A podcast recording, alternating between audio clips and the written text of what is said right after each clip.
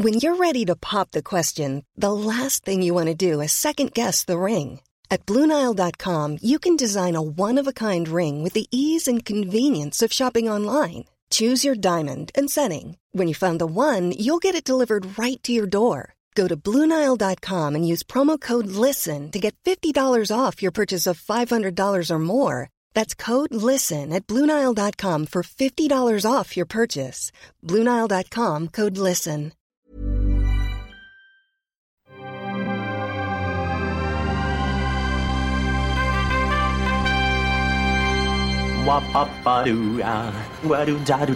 Steven, arrête s'il te plaît, j'ai jamais pu encadrer Michel Legrand. Salut c'est nos ciné, votre rendez-vous avec le cinéma qui très souvent se voit reprocher un certain dédain, voire une aversion pour ce qui se fait actuellement, à tel point qu'on en arrive parfois à douter nous-mêmes. Est-ce qu'on aime encore vraiment ça? A-t-on perdu notre capacité à nous laisser surprendre, embarquer par un film qui, vu de l'extérieur, nous disait pas grand-chose? Eh bien la réponse est oui, on va le prouver immédiatement en causant de sang-froid, une bien bonne surprise pour mes camarades cinéphiles réunis ici. Julien Dupuis, salut Julien. Salut Thomas. Et Stéphane Moïsaki, salut Stéphane. Salut Thomas. C'est nos ciné, épisode 178 et c'est parti. Tu fais un amalgame entre la coquetterie et la classe. Es fou. Enfin, si ça te plaît. Sans froid nous emmène dans la sympathique et neigeuse station de ski de Keio, dans le Colorado, où a priori rien de bien dramatique ne se produit en dehors des fractures sur les pistes, mais c'est sans compter sur l'odieux trafiquant de drogue viking, alias Tom Bateman, qui, non content de régner sur le deal local, décide de dessouder le fiston d'un aimable et paisible conducteur de chasse-neige, c'est vraiment dur à dire, Nelson Coxman de son nom, en maquillant sa mort en overdose. Manque de bol, Nelson est incarné par Liam Neeson, et il faut pas faire chier Liam Neeson, qui va donc entamer un travail de deuil par la violence, en massacrant un à un les membres du cartel de Viking. Mr. Coxman, What can I do for you? it's about your son. He died of a heroin overdose.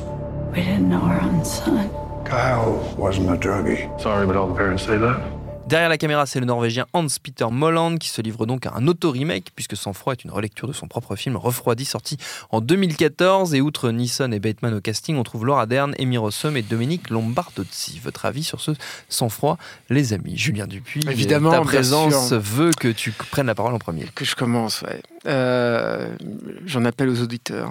ne m'oubliez pas, les amis. Il, Euh, il est- bref. il est question d'une pétition euh, exactement, régulièrement. Je n'en ai toujours pas vu la couleur. Non, donc, non, euh, non, non. Tant que, Je vois tant que que tu- je ne vois pas cette pétition, je, je Fais- m'acharnerai. Fais attention, Thomas Rozek, ça, ça- Le- la colère gronde au sein des masses. Ça te retombera, ça, ça t'explosera au visage un jour. tu écoute, de sang froid, moi, ça, fait partie de. C'est exactement ce que j'aime en fait dans le cinéma de genre. Enfin, je n'aime pas que ça, mais ça fait partie des choses que j'adore. C'est-à-dire que c'est une trame, mais ultra classique. Quand tu la pitches, c'est vrai qu'a priori, on n'a pas trop envie de voir ça. On a l'impression que c'est un Tekken-like. euh, Ouais.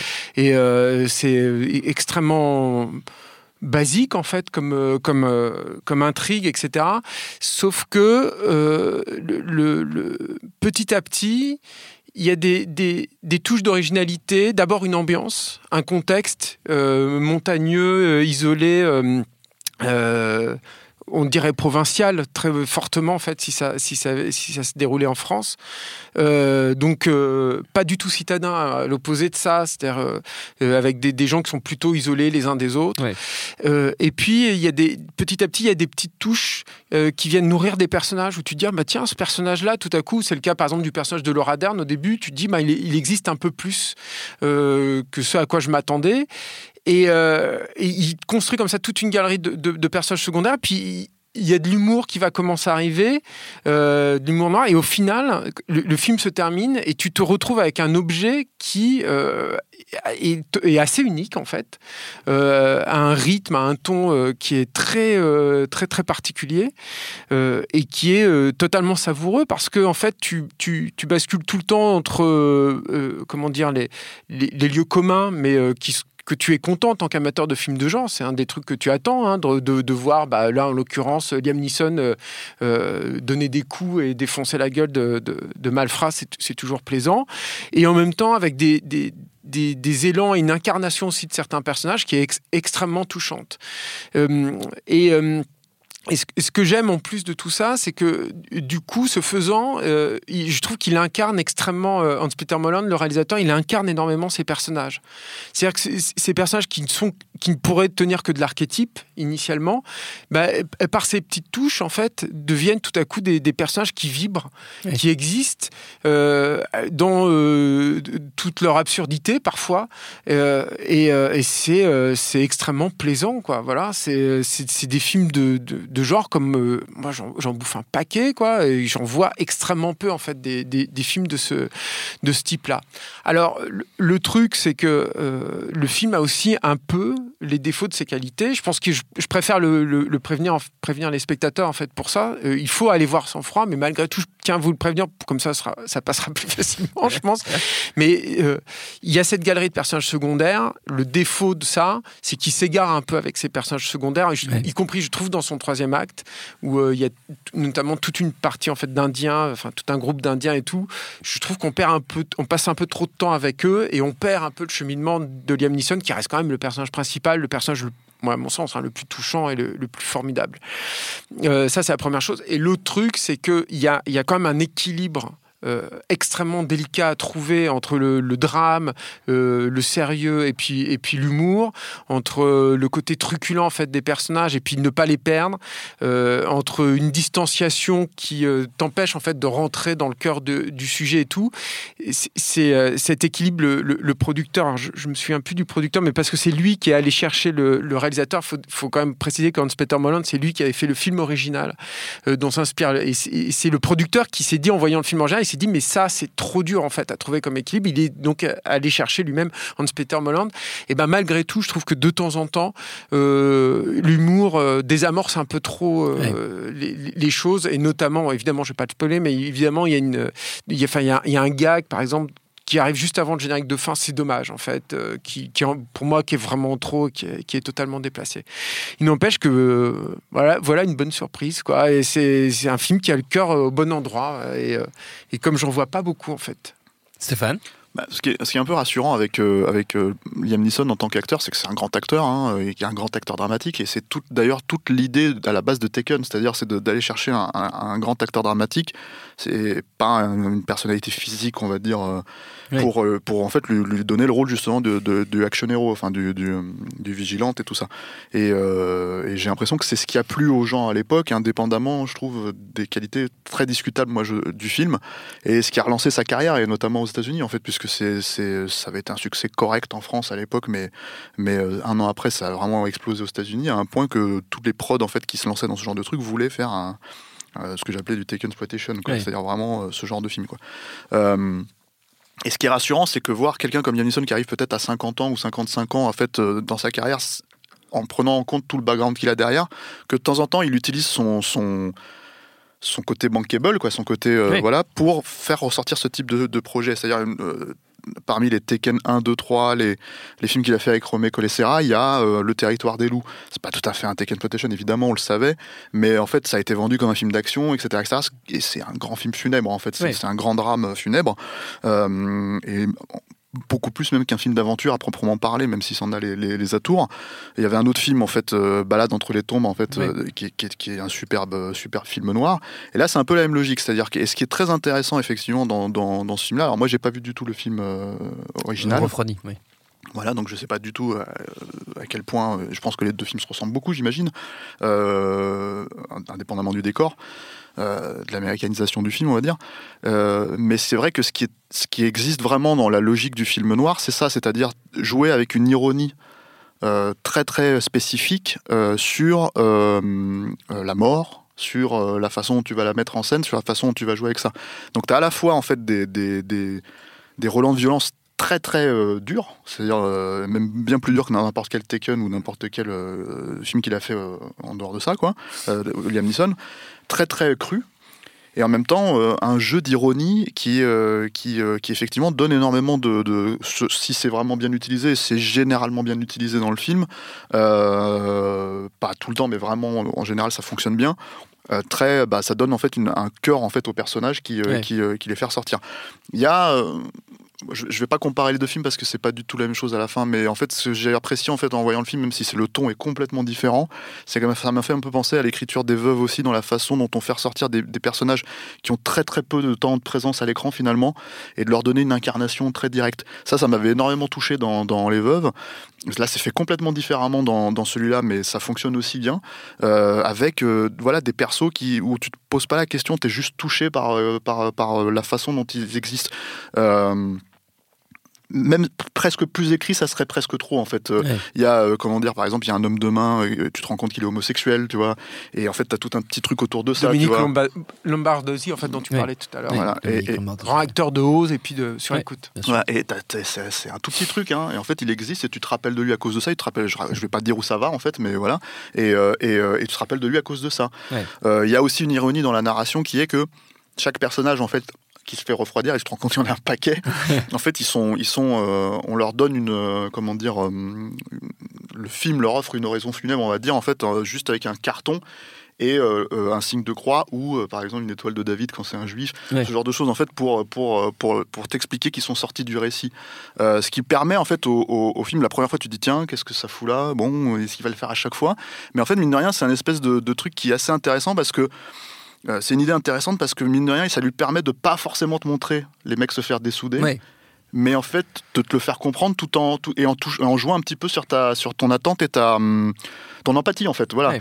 et ça c'est assez euh, Ça, les- ça les permet d'exister en fait. Ils disparaissent pas du récit. Voilà. Ils sortent de l'intrigue. Et ça, c'est un truc, c'est encore une fois, c'est un truc de film noir. La, la dernière fois que j'ai dû voir ça dans un film, euh, alors, je, vais, ça, je vais remonter loin, il y en a peut-être d'autres hein, qui l'ont fait, mais je me rappelle que ça m'avait énormément frappé. C'était dans L'Arme Fatale 2. En fait, tu as une scène à la fin, euh, tu as, la scène d'action finale où Mel Gibson, parce que tu as tous les flics qui se sont fait dessouder euh, Ouais. jusqu'ici dans le récit, et tu as Mel Gibson, en fait, qui sont sans armes et qui vide littéralement son chargeur sur un kidam euh, complètement, Ouais. enfin voilà, et qui cite tous les noms en fait de ses coéquipiers qui se sont fait tuer pendant, pendant, pendant le truc. Et, même si on sait a, c'est un film qui a été réécrit à l'époque euh, par, euh, par euh, d'autres scénaristes que Shane Black, j'ai envie de croire en fait que cette Ouais, idée que spécifique, ça vient de, Shane Black, quoi. Parce que en fait, je pense que c'est une idée de pulp, c'est une idée de, vraiment de, Mais film noir où on sa donne- culture à lui. voilà, euh, de et on, donne en fait euh, euh, une place Mm. euh, au laissé pour compte. On Ouais. donne une place en fait à tous ces personnages-là qui, euh, qui, qui, euh, qui dans n'importe quel autre film d'action serait juste de la chair à canon qui Ouais. serait quoi. Il y a un autre élément. peut-être périphérique mais assez intéressant et euh, c'est euh, dans la façon dont, dont le ton euh, moi je dis vraiment ironique plus qu'humour on va dire à proprement parler On- c'est pas à gorge déployée c'est l'utilisation de la musique en fait et c'est euh, George Fenton qui fait la musique. C'est pas mon, mon compositeur de musique préféré euh, qui a fait d'autres choses que de la comédie mais qui est surtout connu pour la comédie. En fait il est connu il a fait un jour sans fin il a fait plein de comédies romantiques etc, Ouais. et je pense qu'il a été utilisé. Il a fait de- de- des films euh, épiques et des trucs comme ça. Euh, il a fait aussi des Ken Loach hein, donc il est vraiment il est, il est- partout.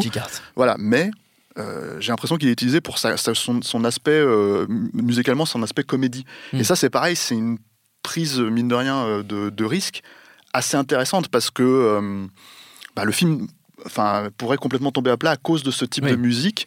Euh, c'est pas, c'est pas la musique ultra guirette de Un jour sans fin, mais ça reste quand même assez. C'est c'est un euh, des premiers éléments qui ouais. te dit que ça va détonner en tout voilà, cas. c'est ça. Et, et du coup, ça fonctionne assez bien. Euh, voilà. Après, le, le- je pense que le gag final, effectivement, qu'on va pas spoiler, bah, le souci de ce gag-là, moi, j'ai l'impression que c'est surtout qu'à un moment donné, en fait, le- il a été décidé que euh, si tu vraiment pas compris que tu étais en train de regarder quelque chose qui avait une logique ironique, bah en fait on, on te l'explique et on te laisse sortir avec ça. Moi aussi j'ai un problème avec ça. J'aurais aimé que ça soit plus euh, subtil, Euh, voilà. Mais après t'as as aussi, enfin voilà, euh, tellement de choses à côté que tu peux pas vraiment en vouloir au film là-dessus. Il y a par exemple, enfin moi ça faisait des années que j'avais pas eu William Forsythe qui, est, Mhm. qui est pareil, il apparaît 5 minutes, hein, qui joue le frangin de, de Liam Neeson et qui est incroyable. quoi. Alors déjà il a grossi, on dirait Obélix, mais euh, mais euh, mais en plus il est vraiment hyper attachant et, et- et sa relation avec sa femme est hyper attachante et voilà et, et il est euh, comment dire, il a vraiment un tout petit arc quoi, Ouais. mais qui fonctionne très très bien quoi. Mais il y a un goût pour les personnages secondaires, enfin, et même pour les, les acteurs de second rôle. hein. Ce serait intéressant. Malheureusement, Mm. Qui est il n'a pas fait la promo en France, ça. euh, Hans-Peter Mulholland. Moi, j'aurais adoré lui poser la question parce que je pense qu'il y a, il y, a un- il y a un goût de sa part hein, pour être allé chercher tous Mm. ces, tous ces comédiens, tous ces seconds couteaux. Et, euh, il y a une réflexion sur euh, comment tel acteur peut aussi incarner très rapidement le, le, le personnage. C'est moins efficace, c'est moins, il y, a- il y a moins de brio dans la façon d'incarner tous les petits personnages, comme le disait Stéphane, par rapport aux veuves, je trouve. C'est un tout petit peu plus laborieux dans de, de son franc, un tout petit peu plus appuyant, on va dire plutôt. Mais, mais par contre, ce choix de casting et cette multitude de, de gueules, en fait, c'est très. Enfin, moi, c'est comme ça que je l'ai pris. hein. Très Ouais. clairement, ça, ça l'aide là-dedans. Il y a un vrai plaisir là-dedans. Moi, je sais que j'ai- pris beaucoup, beaucoup de plaisir à découvrir toutes ces, tout- tous ces seconds rôles en fait que j'avais pas vu à William Thursday. C'est l'exemple le plus, le plus évident, quoi. Mais il y a- il y a- il- voilà, ça, ça- ça fait partie des, des vrais plaisirs aussi de cinéphile en fait par rapport à, à ce film. Et le truc aussi que je voulais dire, c'est qu'on on a vu beaucoup de films noirs euh, qui essayent d'incarner leur, leur personnage. En, étant extrêmement solennel, toujours Oui. extrêmement sérieux, etc. Pour moi, Sans froid, c'est encore une fois la preuve que c'est pas comme ça que ça fonctionne et que dans la vie, c'est pas comme ça que ça fonctionne et que et que tu trouvais euh, l'humanité en fait de ces personnages Mm. euh, ne vient pas forcément d'une attitude euh, extrêmement euh, voilà, je tire la gueule tout le temps et tout est tout est moche et tout Mm. machin. Dans toutes les situations les plus dramatiques qui soient, de toute façon, je pense que l'ironie de la vie te Mm. rattrape et, et mine de rien, Sans froid à son petit niveau parce que c'est aussi un film que- que je trouve relativement humble, même s'il y a un petit discours sur les Indiens euh, euh, de- dedans, par exemple. hein. Euh, J'imagine que ça, c'est l'américanisation du, Ouais, du ouais, sujet. Quoi. mais aussi sur le, le- la relation, le, le- le poste du, de Liam Neeson qui est censé relier, euh, le, le- disons, la civilisation à, la, Ouais. à la sauvagerie. Enfin, bon, il y a des petits sous-textes comme ça. Tu sens qu'il a, il a un peu cogité. Ça reste quand même un film assez humble et je sais plus. Du coup, j'ai perdu le fil de ma pensée, mais je, je comprends. Moi, je- le, petit bémol en fait que je mettrais, c'est que je, je pense que soit il a, ça l'intéresse pas, soit il a pas vraiment les capacités, ou je sais pas, hein, je, je, je vais pas présumer. Mais en fait, dès qu'il y a une vraie scène d'action à proprement parler, Ouais. il y en a une à la fin. Bah là, euh, c'est le bordel en fait, vraiment Ouais. tout de suite. Et, et pas uniquement parce que sur le papier, tu as deux groupes qui se rejoignent, qui, qui- qui se tirent dessus, quoi. Mais aussi parce que tu te rends compte que finalement, sa mise en scène assez sèche, assez, euh, assez euh, limpide, en fait, elle colle pas avec, euh, Ouais. avec, euh, avec la façon d'intégrer. Et, et c'est là effectivement où moi je pense que je rejoins, ça je pensais à ce que Julien disait tout à l'heure sur la place de Liam Neeson, et notamment dans cette scène. Je pense qu'il est là le vrai problème en fait euh, à un moment donné, c'est que si ça, ça avait été vraiment mis en scène, cette scène-là était vraiment mise en scène, je pense qu'on n'aurait pas eu l'impression de perdre totalement Liam Neeson vis-à-vis des autres personnages, parce qu'en fait on se demande ce qu'il vient foutre là finalement à la fin, c'est-à-dire que ce que lui il a fait et ce que ça génère derrière, Ouais. bah c'est euh, c'est là, enfin c'est ce qui, est- qui mal géré je trouve narrativement par Mhm. par le film, Euh, et vraiment en termes de mise en scène pure et dure quoi. Voilà, mais, mais, mais, mais encore une fois, c'est pas très très grave. C'est-à-dire que c'est c'est dommage, hein, on aurait aimé que ça soit une flèche le film à ce point-là, quoi, euh, de, de ce point de vue-là. Mais le truc, c'est que non, ça fonctionne parce que bah, euh, dix minutes avant, t'as Liam Neeson qui jouait avec un gamin de, de 10 ans et qui euh, avec sa pelleteuse, quoi. Donc en fait, t'as tout un tas de trucs comme ça qui, où tu t'attends pas à voir dans un film, mais en même temps, si tu connais un peu ce genre de, de pulp, si tu connais un peu ce genre de film noir, bah si, ça existe, ça y est, et c'est quelque chose qu'Hollywood a vraiment délaissé au fur et à mesure pour, euh, pour, pour aller dans des trucs à la Taken justement. Mm. C'est-à-dire que tout le, tout le truc qui a été mis en place au début, on te dit, ah, quand on te raconte ce genre de récit, on s'attend à un Taken. Bah, il y a 30, 40 ans, non, on ne s'attendait pas forcément à un Taken, justement. On s'attendait, enfin, dans les années 60, 70, on s'attendait à des vrais récits noirs avec les archétypes, avec tout ça. Et c'est effectivement été dévitalisé pour euh, passer à la moulinette du. euh, du gros bourrinage d'action et Mm. voilà et en perdant euh, le- la logique de personnage derrière quoi. Avant de se quitter, chers amis, on va faire un petit tour de recommandations quand même, dans l'univers de votre choix. Comme, tour- comme toujours, c'est votre moment, euh, comme on dit. Julien? Euh, je voulais euh, conseiller euh, Hans-Peter Molland. Juste avant, il avait fait un, un film euh, qui participe d'une série. En fait, c'est une série de films. Alors, c'est pas vraiment une série télévisée, mais il y a un côté vraiment feuilletonesque.